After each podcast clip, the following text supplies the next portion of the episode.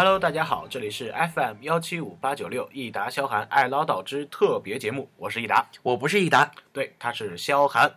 那么今天这个节目怎样特别呢？之所以特别呢，是为了我们回馈上一期我们九百多位粉丝的支持，所以做出了一档美食栏目。你猜是关于什么的？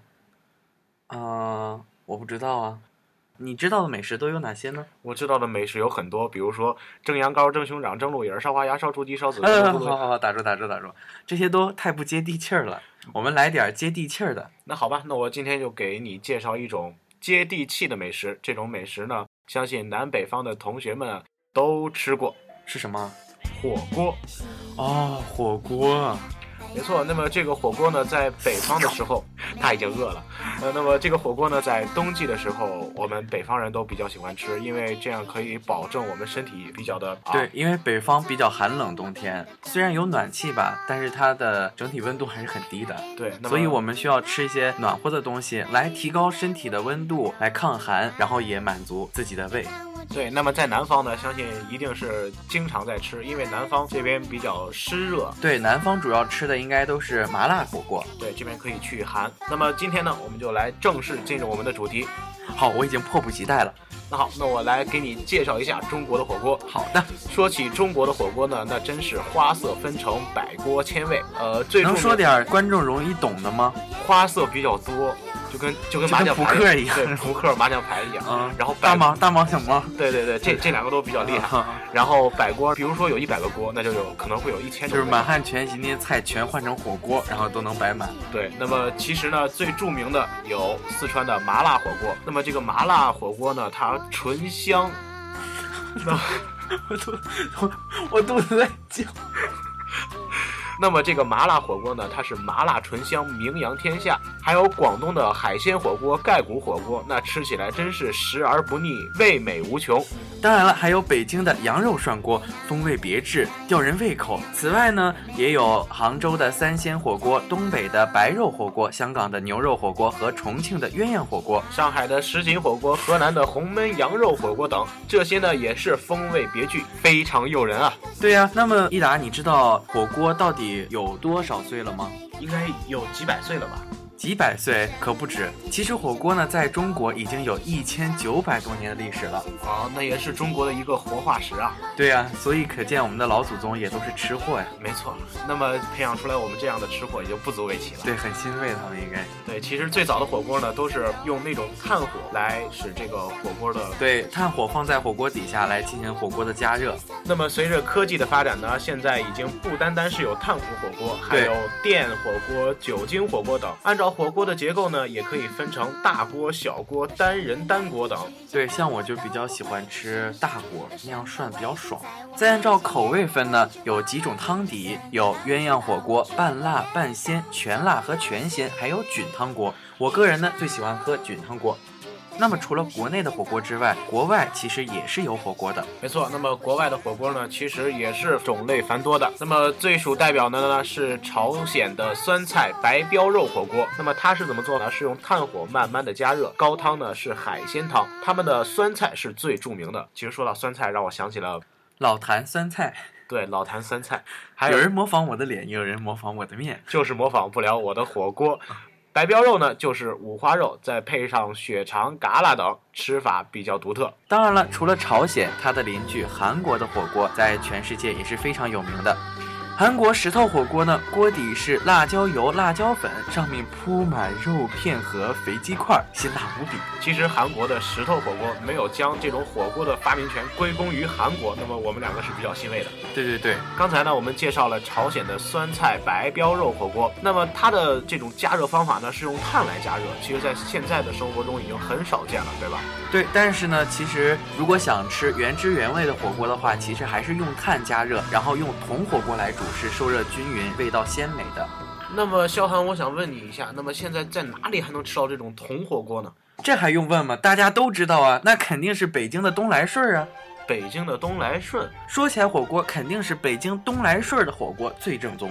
啊，其实对于北京的东来顺，北京其实对于北京的东来顺，我还真的不是非常的清楚。作为一个吃货，你连这个都不清楚，我真的是要怀疑你的能力了。那么接下来就让我给你好好讲一讲吧。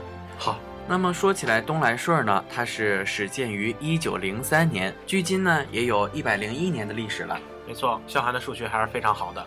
那么东来顺的创始人呢，是位名叫丁德山的回民。哦，那么说起丁德山呢，我对东来顺就有一点点的印象了。什么印象呢？在一九零三年呢，他在北京的东安市场摆摊出售羊肉杂面和荞麦面切糕。哦，卖切糕的，好有钱！我说他怎么开得起东来顺？对。那么以后呢，又增添了贴饼子和粥。由于这个生意啊是日渐兴隆，便取来自京东一切顺利的意思，京东正式挂起了东来顺粥摊的招牌。好，那么说起东来顺，其实它以前是一个卖粥的地方，并不是一个涮羊肉的地方。那么它进一步发展呢，是在一九一四年，东来顺增添了爆、烤、涮羊肉和炒菜。那么同时正式更名为东来顺羊肉馆。随着它经营的场所的扩大，它也想方设法挖走了前门外正德饭庄的一名名厨来帮工传艺，使得东来顺羊肉刀法更加精湛。其实切在这个瓷盘里，据说整个盘子上的花纹都可以通过。这个肉片儿来隐约显现出来，其实这也是它的一个特色。对啊，其实涮羊肉的特点呢有四个：第一呢是选肉要严，第二个是切肉要薄，第三个是佐料要精美，第四个是火候要适当。没错，那么这个羊肉呢，是选自于内蒙古地区锡林郭勒啊，好熟悉的这个名字，可能是在广告上经常的出现。对，羊肉呢，必须是选用自内蒙古地区的锡林郭勒盟产羊区所产的，经过阉割的优质小尾羊的上脑、大三叉、小三叉、魔档、黄瓜条五个部位。对，说起选肉呢，最重要的一点就是羊肉没有膻味，吃起来呢能全部咽下。东来顺呢坚持用腌过的肥羊，每只羊重四十多斤，而用作涮羊肉的只有十二三斤，可见它选料的精细。没错，不光是选料的精细，还有就是我们上文所说到的，它切出的肉片更是以薄、匀、齐、美著称。半公斤的羊肉呢，可以切出二十厘米长、八厘米宽的羊肉片，八十到一百片，每片呢仅重四点五克，且片片对折，纹理清晰。所有肉片都是薄如纸、均如晶、齐如线、美如花。这种刀技是东来顺切肉师傅的拿手本领。没错，他也是保持了一种老祖先传下来的一种切羊肉的刀工。对，所以才说在东来顺吃火锅是原汁原味的。没错，那么切成这种形状的羊肉呢，放入到海米口蘑汤中一涮即熟，吃起来真是又香又嫩，不腻不肥。介绍完羊肉之后呢，我们再来介绍佐料。佐料呢，包括芝麻酱、绍酒、酱豆腐、腌韭菜花、卤虾油、酱油、辣椒油及葱花、香菜等，集香、咸、辣、卤、曹、鲜等多种口味为一体。当然了，吃火锅还是要配上糖蒜和芝麻烧饼，吃起来醇香味厚，口味独特。没错，那么再加上东来顺数十年前率先推出改革的涮羊肉火锅，使整个锅身身高膛大。熔炭多而不乱飞灰，底部的铁篦子粗而疏，易于通风供氧，保证了炭火始终硬旺。对，那么说起来，这个锅呢，其实锅本身也是非常重要的一项。东来顺所用的火锅是铜火锅，跟我们现在流行的火锅可能不太一样。那么说起这种火锅呢，其实是在过去是一种非常流行的，那就是铜火锅。使用铜制造日常生活用品，在我国已经有几千年的历史了。那么说到铜，其实在夏商周时期，那是一个铸造铜器一个最繁荣的时期。不是说鼎一开始也是吃火锅用的吗？但是这鼎里边可以煮东西，对吧？对，哦，那样那样多爽啊，那么大。对，没没还而且还是一个哦，好深啊，而且就是可以煮一大锅，是大锅菜的感觉。对，然后还有那个办办喜事儿啊，办红事儿啊，然后大家一起吃。用铜制造火锅呢，深受全国各族人民喜爱。用铜制造的火锅呢，具有导热快、无毒而且耐用的优点。没错，那么并且加之呢，它美观华丽，对，看起来高大上，使它广泛的用于家庭餐馆、酒席宴上煮美食。东来顺呢还经营多种清真炒菜，其代表菜品有干爆羊肉、碗爆里脊、烤羊肉串、烤羊腿、手抓羊肉、炸羊尾及烤鸭等二百余种，奶油炸糕、核桃烙等风味小吃也颇有特色。那么说起这些东来顺其他的一些菜品呢，这里我要给大家普及一个小故事。在刘宝瑞先生所讲的《君臣斗》里，有一天和珅去求刘墉办事的时候，他给刘墉带的也就是东来顺的烤羊尾。那这事儿能办成吗？那必须能办成啊！当然了，其实东来顺还是以涮羊肉而闻名。没错，那么涮羊肉呢，主要体现在一个“涮”字上。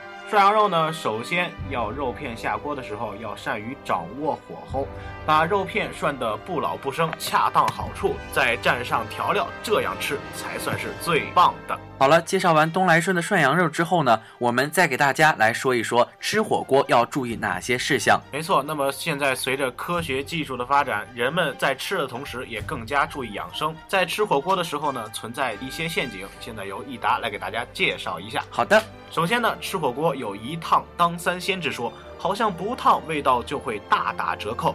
事实上呢，口腔、食道和胃黏膜一般只能承受五十到六十度的温度，而火锅浓汤的温度可高达一百二十度。如果食物烫熟即吃的话，很容易烫伤口腔、食管和胃黏膜。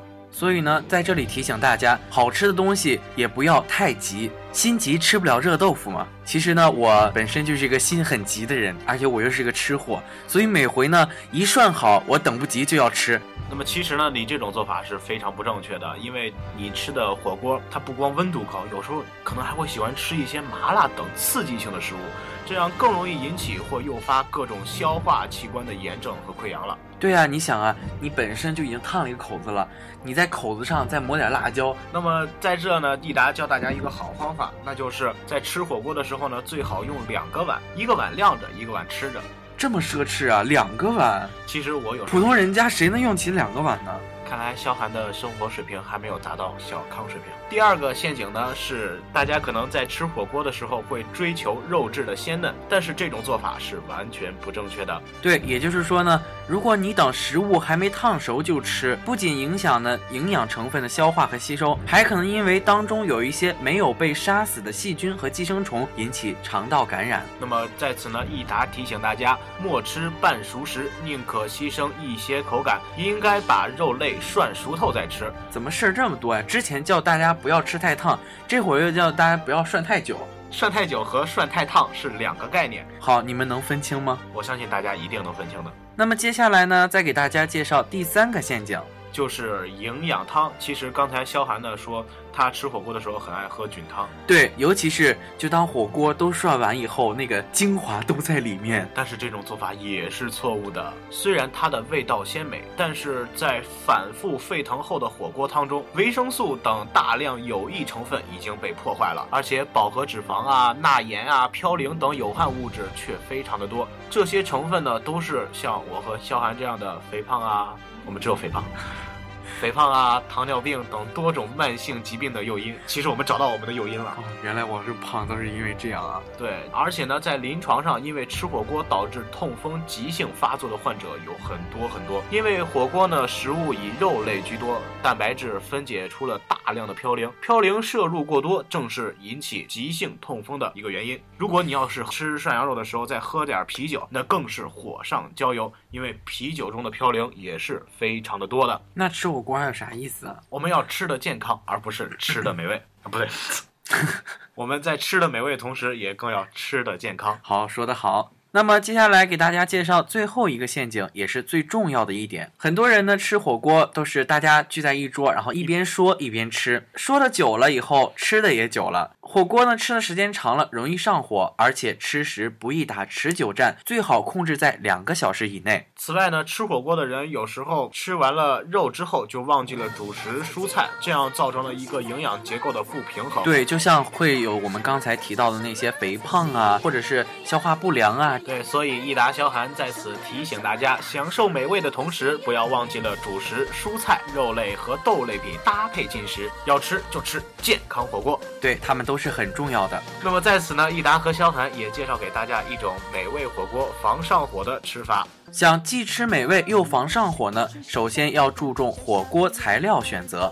不论是肉类还是蔬菜，首先最重要的是要新鲜。选材上除了肥牛、羊肉、鱿鱼等肉类外，可以增加一些凉性蔬菜，比如冬瓜、小白菜、西洋菜、莲藕等。喜欢吃苦味的人们还可以来点苦瓜。在汤底放点不去腥的莲子，有助于均衡营养，还有清心泻火的作用。而且豆腐里的石膏具有清热、泻火、除烦、止渴等作用。